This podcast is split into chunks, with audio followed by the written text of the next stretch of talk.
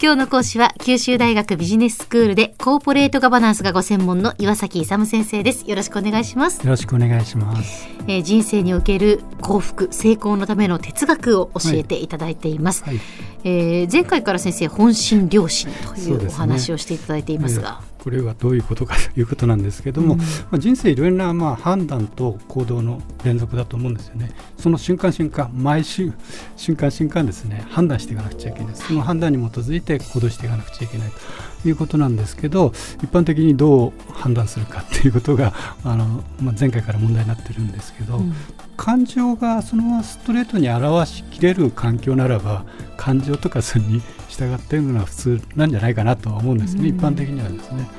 えーでもその感情でやっていいかどうかって感情のやつがあの要するに社会的な常識とか合ってれば問題全然ないと思うんですよ、うんええ。だからそういうような感情を持ってる人って非常にラッキーですよね。そうですね。自分の感情が社会の通通説じゃないけど考えるようなことと、はいまあ、一致していればうん。感情,、感情通りやっててしかも社会のとと同じというのはそうそういうことなんですけども、ええ。一般的にはですね社会の常識と感情が一致しないことがかなりある可能性があるということですね。うん。まあ、それはケースバイケースなんですけどええ。したがってもしだから感情でやっちゃうと社会の一般的なあのモラルとかそういうのと反するとですね大変なことになるということでじゃあ感情じゃなければどうすればいいのかということで理性感情と理性ってありますんで、はい理性に従えばいいんじゃないかということなんですけども、うんあ前回もお話ししましたように理性にも2つあるんですよね。あのえーと要するにじ自己の利利害を考えた上での理性ですね。理性っていうのはまあ客観的に一歩下がって物事を論理的に考える。んですけどもやっぱりそこに自自己の利害とかを特質とかを入れると感情とかを入れ入れながら考えるのとそういうのを全部抜きにして考えるって考えられますよね両方とも。うん。だからそのどっちがあの最終的なあの長期的にですねあの自分が幸せに生きられるかという場合についてはあの一般的な話をすればですねやっぱり自己の利害じゃなくて自己の利害を除いたものに従った方が社会のあの常識とかと一致してますので、はいまあ、それの方がハッピーエンドになることが多いということはあの幸福になることが多いということが一般的には言えると思うんですよね。はいということなんですけどもそういうところを考えてましてところがですねあの現実問題そのあの無我的な理性で現実が行えるのかあということなんですけども、ええ。例えば外交なんかを考えると おあの考えてみていただくとすごく分かりやすいんですけどはいアメリカの大統領トランプあさんがですね、ええ。ー、とアメリカファーストってよく言うじゃないですか、ええそうすると外交というのはアメリカファーストなのでアメリカの利害を考えて、うん。最初に考えてあの外交をやるといえうスタンスですよね、だからあのえー例えば日本とか中国も自分たちの国ファーストでややってお互いに交渉しながらやればいいということなのでそれはどちらかというと自国の利害っていう、要するに無我的じゃなくてあの自自我的な理性で、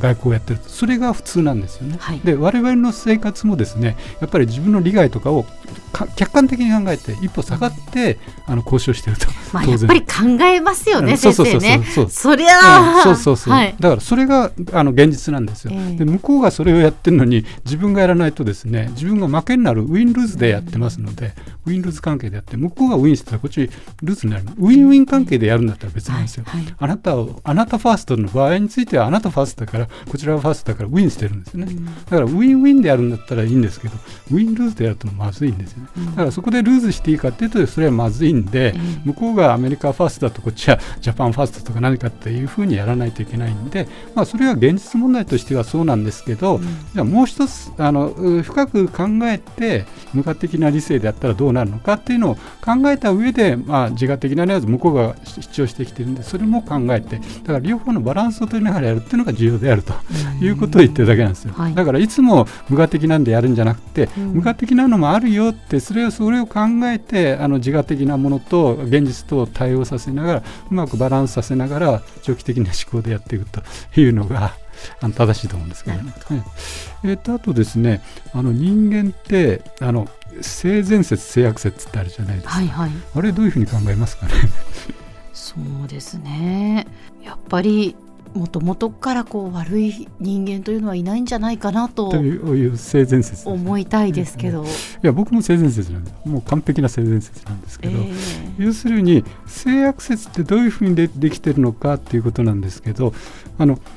性は善であるんだけどその前に感情がすごく出るんですよ。感情って何のためにあの出るかっていうと自己保全のためになんですよね。はいはい。うん、例えば自己するため、ね、そうそうですね。自己を生存生存させるために。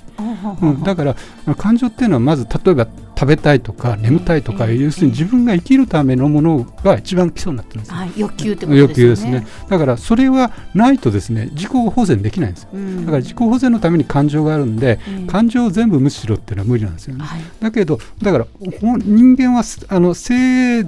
善なんだけどもその感情っていうのが常にですねあの理性より上のところに出てくるんですよ、はいはい、だからそこの出てきた感情をどういうふうにコントロールするかしないかが問題なんですよね。で普段の人はコントロールしない状況でですね結構社会の常識とぶつかり合ったりなんかするんであの人悪いやつだから性悪っていう人がいっぱい社会にはいるよっていうことで性悪説っていうようなあのあの考え方も出てくるんだけど実はあの性は善であるんだけどその感情のコントロールの仕方があのできてる人とできてない人がいるんで、まあ、現実社会ではですね性善でも性悪でもなくてそれがごっちゃになっているということで性善説も性悪説もあってなかなか決着がつかないということなんだけどやっぱりですね性は善なんだけどその感情をどこまでコントロールするかしないかっていうことであのコントロールできてない人がかなりやっぱり現実的には多いし自己保全のために感情は必要なもんなんで出してくるのは当然なんですけどそこをやっぱりだからうまくコントロールしてる人とコントロールしてない人の違いだけなんですよねだから人間は基本的には性善であるというのが僕の説なんですよ。はいでは先生今日のまとめをお願いしますということでですね幸福な人生を生きる場合についてはいろんな判断をしなくちゃいけないんですけど判断をする場合については本心良心に従って判断するとですね、まあ、長期的にはですね幸せになれるというお話でした。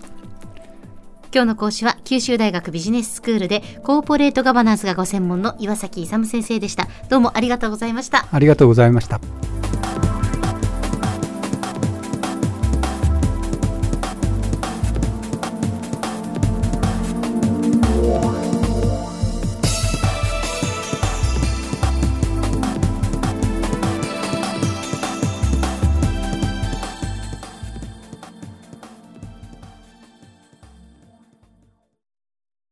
QT プロは通信ネットワーク、セキュリティ、クラウドなど QT ネットがお届けする ICT サービスです。